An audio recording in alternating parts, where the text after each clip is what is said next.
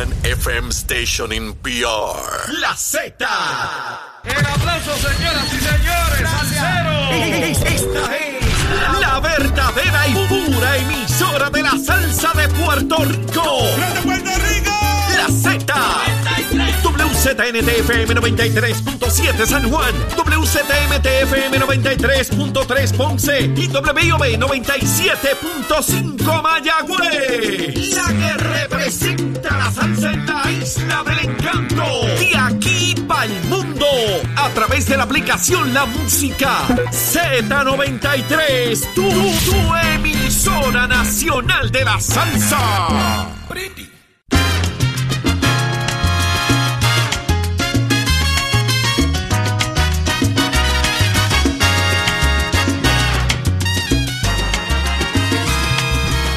Eh, permiso.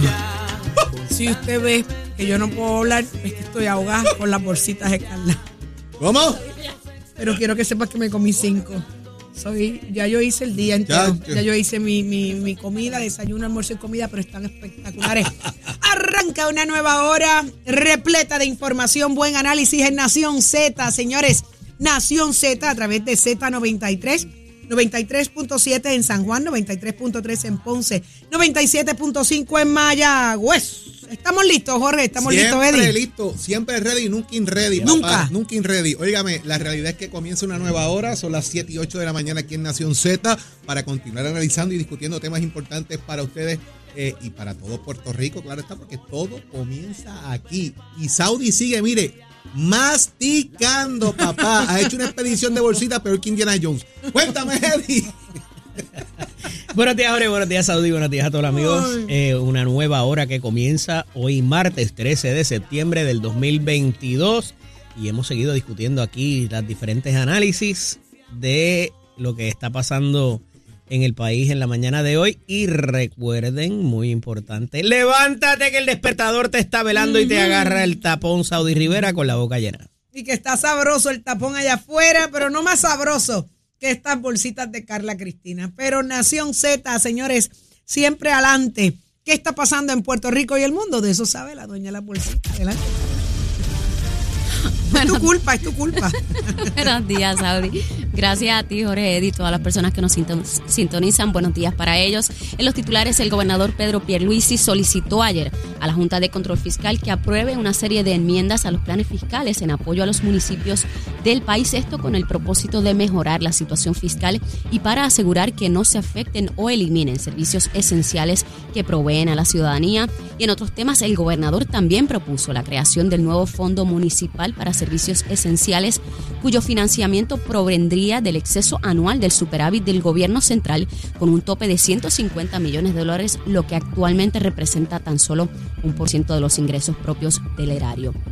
Y el primer ejecutivo también propuso que los pagos que actualmente realizan los municipios a la Administración de Seguros de Salud sean costeados por el gobierno central en lugar de que, como propone el plan fiscal, sea el Centro de Recaudaciones de Impuestos Municipales quien retenga las contribuciones de los municipios para con estas remitir los pagos a ACES y en otros asuntos, aunque ayer se graduaron 238 oficiales correccionales, el Departamento de Corrección y Rehabilitación necesita sumar a sus filas 800 nuevos de estos trabajadores para atender la situación en las cárceles del país. Y en temas internacionales, la delegación del Ejército de Liberación Nacional de Colombia en La Habana, Cuba, viajará en los próximos días a Venezuela para reunirse con el Comando Central de la Guerrilla y discutir sobre puntos acordados con el expresidente José Manuel Santos en aras de negociar la paz con el presidente de Colombia, Gustavo Petro.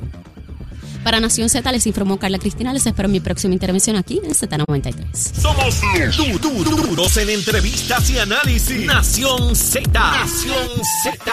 Por el habla música y la Z. Continuamos en Z93. Ya está en línea telefónica el representante Héctor Ferrer. Así que un placer tenerlo con nosotros. Muy buenos días, Héctor. Buenos días. a ti, a todos los que escuchan, un placer estar compartiendo junto a ustedes.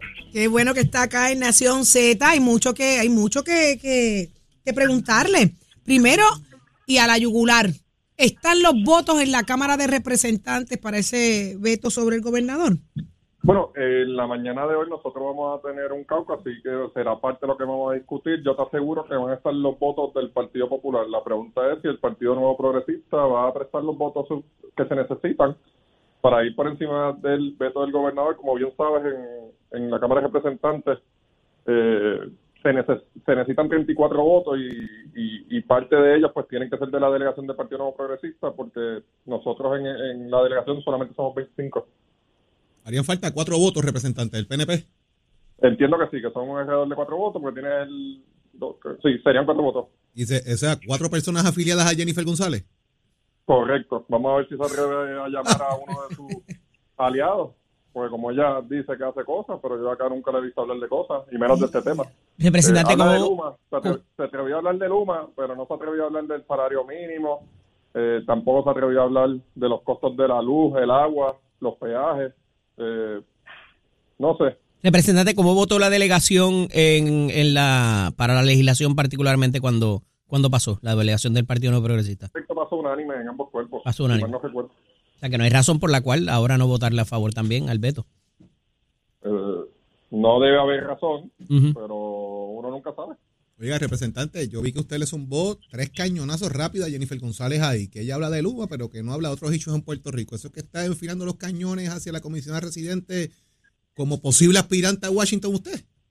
No, es parte del trabajo de fiscalización que, que tenemos que hacer. Eh, Jennifer González por los pasados seis años que ha estado en el puesto de la comisaría residente no ha sido fiscalizada y hemos comenzado a fiscalizarla porque Jennifer es muy, en, en, en cuanto a hablar de los temas, solamente escoge los que ella quiere y todo parece indicar que son solo los temas que, que en la opinión pública están sonando y que y no se atreve a hablar de los temas que son importantes para el país como son el aumento de la luz, el agua, los peajes eh, y otros tantos temas como este en el día de hoy del salario mínimo de los empleados públicos. ¿Alguno de ustedes escuchó a Jennifer González hablar del veto del gobernador y pedir que se fuera por encima de ese veto? Yo no la escuché. Je- Jennifer, lo que le gusta entonces es eh, coger la chiringa volando, representante. Bueno, eso lo dijiste tú, no lo No, no, dije yo yo. le pregunto pero- porque si no habla de temas que son le- importantes, le- es a le- comoditicia le- entonces. le gusta tocar temas que solamente le, le- le aumente números en las encuestas, pero la gente se está dando cuenta de quién es Jennifer y de cuándo habla Jennifer. El asunto de que se haya preferido eh, la, la- la- el debate de la estadidad, del proyecto de la estadidad versus lo que está pasando con Medicaid, versus un montón de otras cosas que hay de importancia en Washington, este quizás revela una disociación con los asuntos importantes del país, representante. Claro, claro, tienes, eh, tienes un, un, proyecto de estatus que desde un principio dije que estaba nati muerto y lo estamos comprobando en estos momentos, que esta semana hay votación y ni se puso en agenda cuando se supone que se bajara en julio. Y eso te demuestra que no hay los votos para atender este issue, algo que también habíamos adelantado. Entonces tienes temas tan importantes como para Puerto Rico como es el, eh, los fondos Medicaid, que se tiene que lograr incluir en, en una en, un, en, un, en una resolución allá en el Congreso y no se ha hecho. Tienes los temas eh, de recuperación de, Puerto Rico que está bien lenta y que tampoco está atendiendo la comisaría, la, la comisa- comisionada residente.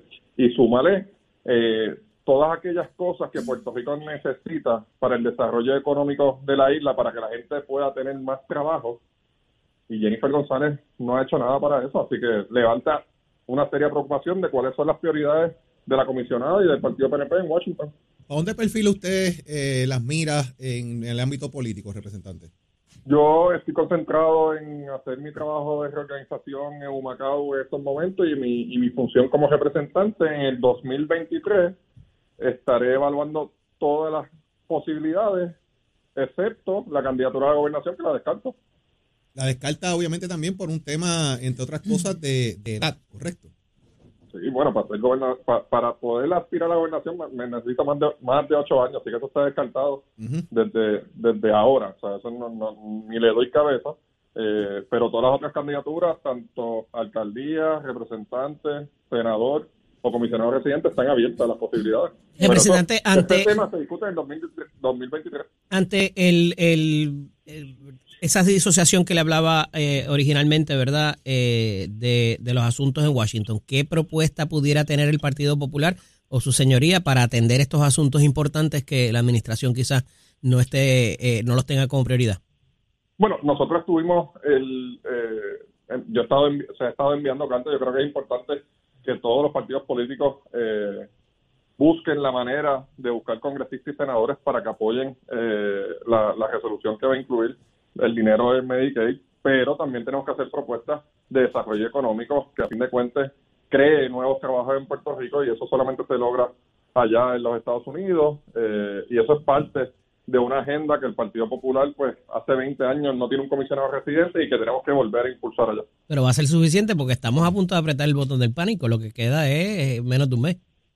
Bueno, la- las noticias que han salido es que la Casa Blanca también está comprometido en, en buscar la manera en que se apruebe pero sí, hay que prender el, el botón del plan, de pánico y hay que ir a, a- a hacer ese reclamo y continuar hablando con los congresistas y senadores. Representante, usted es delegado presidencial en el municipio de Humacao. Eh, para los Correcto. amigos que nos escuchan, un delegado presidencial es que tiene el poder del presidente para hacer el proceso de reorganización en el municipio, ¿verdad? Ir a la base política como lo hace el PNP, igual lo hace el Partido Popular. Usted es representante por acumulación eh, y usted está a cargo de ese proceso en Humacao. Sin embargo, ayer trasciende que el presidente del PNP en Guánica anuncia que su delegado presidencial es el secretario de DACO. Y lo dice cándidamente, es el secretario de DACO quien va a correr el proceso político de Guánica. ¿Cómo usted ve eso?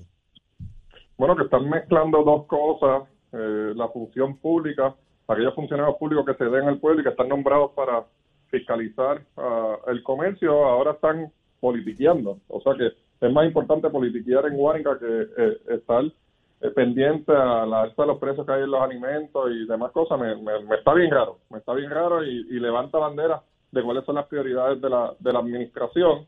En Humacao estamos haciendo un excelente trabajo, son 26 unidades, ya hemos organizado nueve unidades, nos falta ya menos del eh, 60 y pico de por ciento, así que nada, vamos a estar continuando los Pero hay algo ilegal con esa designación, representante. Yo entiendo que el secretario del DACO, eh, la ley lo permite, tendría que verificar, eh, pero como bien sabemos, pues aunque la, aunque la ley lo permita, pues no se ve bien hecho de que un funcionario público que es nombrado y confirmado esté en, en un, Un rol en- político. en una posición En horas libres, en horas libres puede hacer esa cosa, ¿verdad? Después de las 4 de la tarde, 5 de la tarde. Pero hay funcionarios, que yo creo que es lo que dice el representante, hay funcionarios que tienen prohibición total de La participar. en policía la- Hay tiene prohibición total, el secretario de Justicia tiene prohibición total, entre, entre otros más. De hecho, había un proyecto que se estaba ponderando de incluir más, más, A todos los secretarios, a todos los secretarios me parece que de la sucesión. y se aprobó en la Cámara, está pendiente en el Senado, si mal no recuerdo. Eh, porque ese, ese proyecto que habla Eddie se tocó a finales de sesión eh, de, de la última De la sesión última. en verano, Sí. así que debe estar pendiente en el Senado. Yo estoy, Eh, yo estoy escuchando, representante, a mí me da tanta pena, tanta tristeza, mano. O sea, Puerto Rico no, no hay manera de, que, de, sal- de salir del hoyo cuando las prioridades a estas alturas, en- en el- a mediados de un cuatrenio, ya están trabajando, montándose para las próximas elecciones. O sea, quieren hacer un desastre hoy y quieren ganar mañana, como si la gente fuera bruta y fuera, fuera tonta. ¿A dónde hay- vamos hay, que, a llegar? hay que ganar elecciones para poder. Sí, pero entonces delegue, gobernar. hermano. Si usted asume la posición, usted asume un rol para trabajar en pro de los ciudadanos, dedíquese los chavados cuatro años a hacerlo. Como usted a medio término, usted se va a ir ahora a politiquear, a buscar votos, cuando lo que hasta el día de hoy lo que estamos viviendo es un desastre. ¿Qué, qué voto de confianza yo te tengo que dar a ti? Cuando me vayas a visitar a casa, si se supone que tú estés peleando porque, porque a mí no me suban los precios. O sea, ¿cómo yo voy a confiar en una persona que se me pare de frente a decirme vota por nosotros cuando hoy, hoy no me estás defendiendo? O sea, ¿me entienden? O sea, es, es frustrante, mano. O sea, estamos a medio término del cuatrienio y ya nos están metiendo la política por boca y nariz. Es, es absurdo. Digo, no ha parado, Saudi. O sea, el tema político No, no, se no, para. esto ya Porque- empezó, mi hermano, ya esto está- hay un de calendario. Qué están cosa horrible. De hecho, en muchas instancias tarde están. Y, y, y, y Mira, obviamente mira, busquen gente. Para eso eh, estaba el la representante gente. que continúe en línea. Ay, representante, usted esto. me conoce, representante. Representante, usted vivió No, esto en carne propia cuando su padre, ¿verdad? Fue, eh, tuvo las diferentes, en paz descanse, tuvo las diferentes roles en el Sombrero partido. extraordinario. Eh, y el calendario político nunca para en los partidos, Sí, ¿verdad? pero yo estoy hablando de los secretarios de agencia. Pe- pero me tengo que suscribir a las palabras de Saudi. El, el mero hecho de que haya un secretario de- del DACO que está encargado de la fiscalización y asegurarse que los precios de los alimentos y otros productos eh, estén eh, cumpliendo con las regulaciones, pues levanta bandera de cuáles son las prioridades de, del partido que está en el poder o incluso que se, ha- se le ha acabado el talento y que se avecina un- un- una división en el PNP porque para tú nombrar al secretario del DACO a una posición como lo es el delegado presidencial es porque no te queda mucho talento. Es increíble. Es de verdad. Representante. Ahí está, vamos a ver qué pasa. Muchísimas gracias por compartir con nosotros acá en Nación Z. Mucho éxito en su encomienda. Siempre acá a su orden. a orden. Gracias. Increíble, señores, de verdad que, día. que- que- que es increíble, es increíble. Pero vamos a un análisis, el análisis del día. Ya está listo Eddie López y muy bien acompañado. Adelante, Eddie. Así es, Saudi, gracias. Eh, como todos los martes está con nosotros la portavoz del Movimiento Victoria Ciudadana, la licenciada Rosa Seguía, a quien le damos la bienvenida. Buenos días, Rosa. Y está con nosotros también la senadora Nitza Morán del Partido Nuevo Progresista, eh, senadora por San Juan. Eh, entiendo que están en la línea ya telefónica. Sí, estamos aquí. Buenos días, buenos días, Eddie. Buenos días, senadora. Saudi, a todos los que nos escuchan. Gracias, buenos días. Buenos días, licenciada. Saludos. La licenciada no, parece que se cayó la llamada. Comienzo, comienzo con usted, senadora. Este proyecto que presenta, eh, ¿verdad? Por iniciativa del alcalde Miguel Romero y que tiene que ver con muchas cosas, barreras arquitectónicas, tiene que ver con la situación peatonal en, eh, en el viejo San Juan eh, y muchos otros eh, planteamientos de infraestructura. ¿Por dónde va esto? ¿Qué obstáculos quizás pudiera enfrentar y, y, y cómo va a funcionar en la, en la práctica?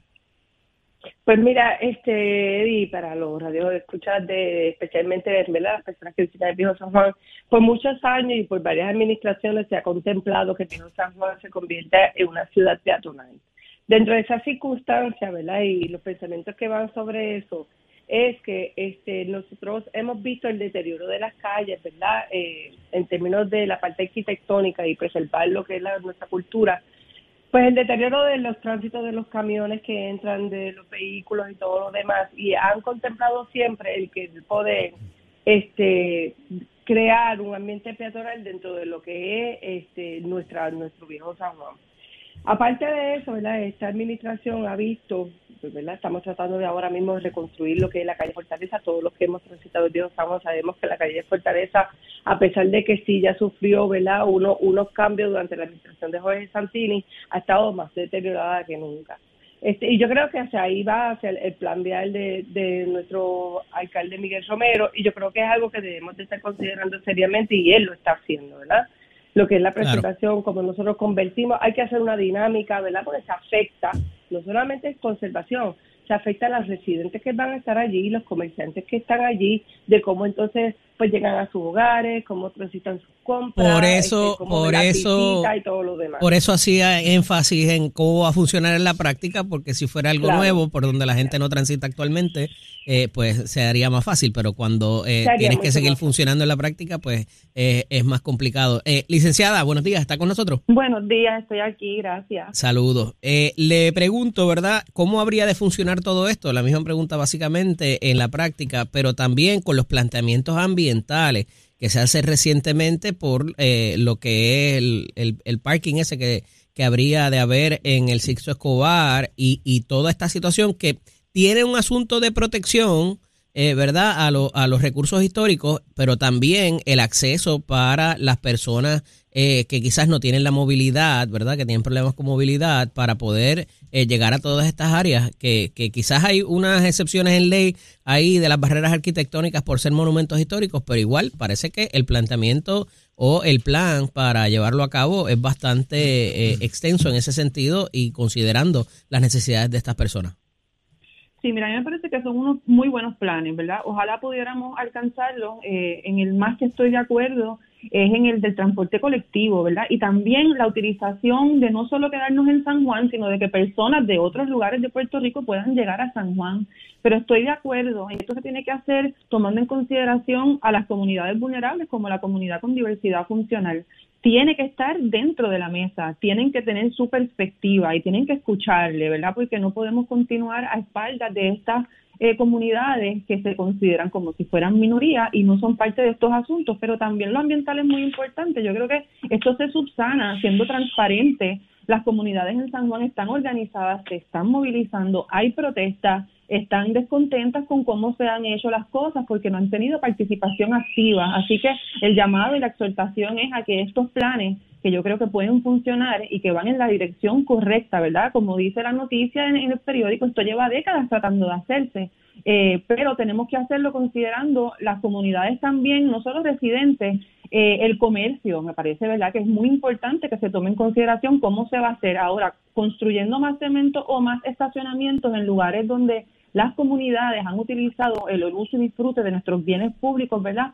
Pues eso no está correcto. Ciertamente meter más carros no, no debería ser la alternativa, eh, pero eh, senadora, las alternativas de transporte colectivo, la realidad es que hay que repensarlas porque no han funcionado y no necesariamente transitan por las vías de donde se necesitan actualmente. ¿Cómo lo ve? Sí, eso es correcto. Eh, por lo menos en San Juan, el, el, alcalde ha estado bien, bien vigilante. De hecho, ya se inició lo que se llama la línea de San Juan, ¿verdad? Que era lo que se utilizaba antes, los famosos trolleys. Eh, ya nosotros hemos habilitado seis rutas, estamos, vamos a ampliarla a nueve rutas más, por eso mismo, por, para poder atender esa, esas personas, ¿verdad? Con diversidad funcional, con personas, personas de la tercera edad. Pero se están trayendo a la mesa, como dice la licenciada, están, están sentándose con ellos a ver cuáles son sus necesidades o se está eh, utilizando estudios y demás. No, no, para, para los efectos se está utilizando, sí, por ejemplo, en esta línea de, en línea de San Juan fue los mismos residentes quienes nos trajeron la voz de alerta de que necesitaban reincorporarse nuevamente porque tengo un servicio gratuito, ¿eh? y tenemos que recordar también que estamos atendiendo también la parte económica porque no todo el mundo tiene para transportarse, ¿verdad? En estas facilidades de Uber, Lyft. Bueno, ahí hay bastantes fondos federales también envueltos en lo que es transportación. Fondos, fondos federales y el alcalde ha hecho uso práctico de esto, lo vemos en esta línea de San Juan, pero sí, esto se, se restableció consono a las peticiones de muchas de las comunidades que se sentían incomunicadas. En términos de San Juan, también tenemos a Codevisa, que está colaborando con, los carritos de golf, como decimos nosotros, para el traslado de personas y eso pues minimiza el impacto de la parte de la, preservación y todo lo demás. Sobre la construcción de, los estacionamientos, yo creo que ¿verdad? se ha dado en las vistas públicas, este está en plena investigación en una de las comisiones en el Senado. Este, vamos a estar atentos, vamos a, escuchar. Yo creo que el alcalde ha sido vigilante en lo que está pasando ahora mismo con lo que se quiere establecer sobre el estacionamiento soterrado, pero si no es así, queremos conservar, o sea, hay muchas ¿verdad? vertientes que nosotros tenemos que sentarnos y dialogar porque o queremos preservar y no queremos y queremos hacerlo peatonal y a la misma vez tenemos que entonces ampliar las facilidades para el transporte de las personas hacia, hacia Juan.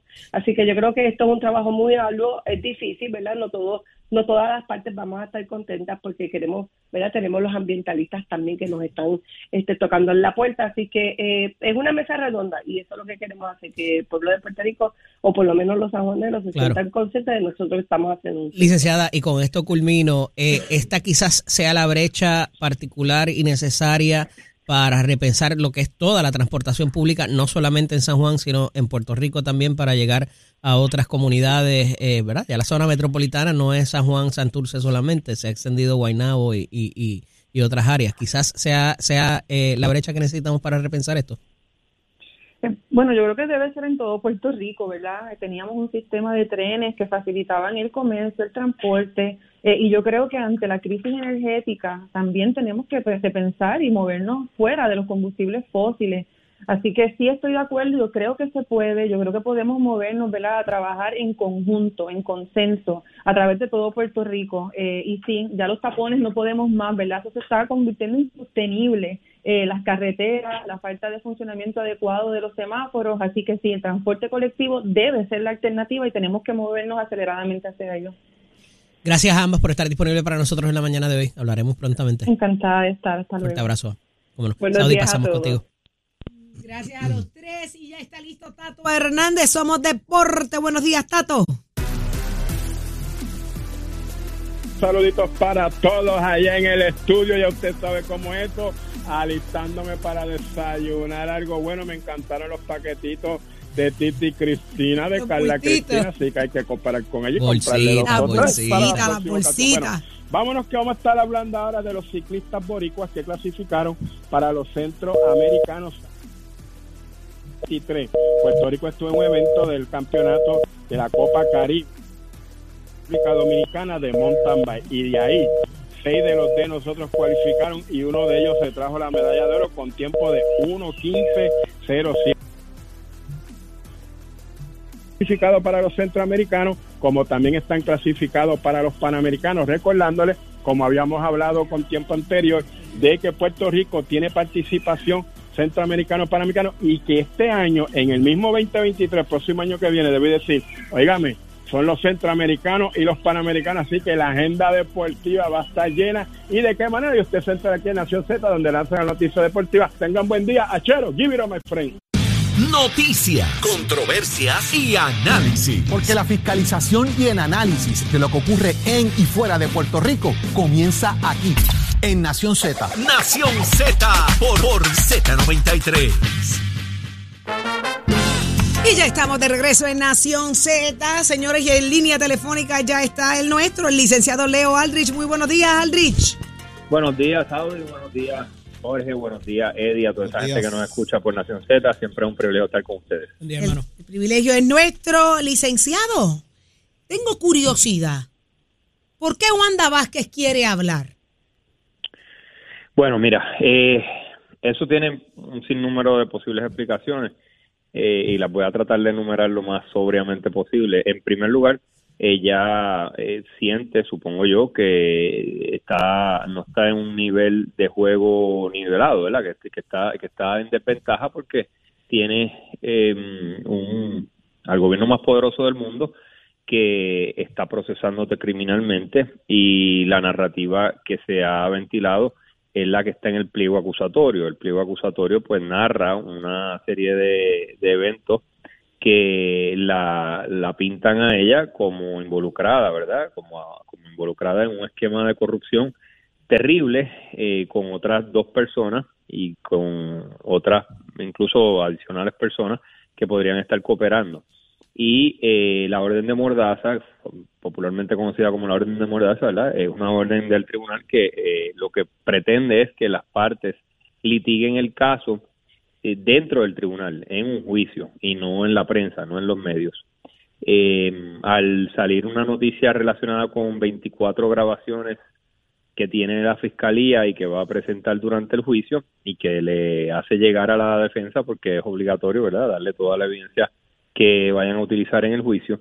Pues al salir esa noticia, eh, ella, a través de sus abogados, pide eh, la oportunidad de expresarse, de dirigirse al país y me preguntas que cuál es el propósito, tiene el propósito a mi juicio de, de, no solamente lo que dije, de, de, poder presentar una narrativa alterna a la que presenta el gobierno en su pliego acusatorio, sino también, seamos claros, eh, es una oportunidad que ella desea para hablarle al país de modo que pueda influir a algún jurado potencial.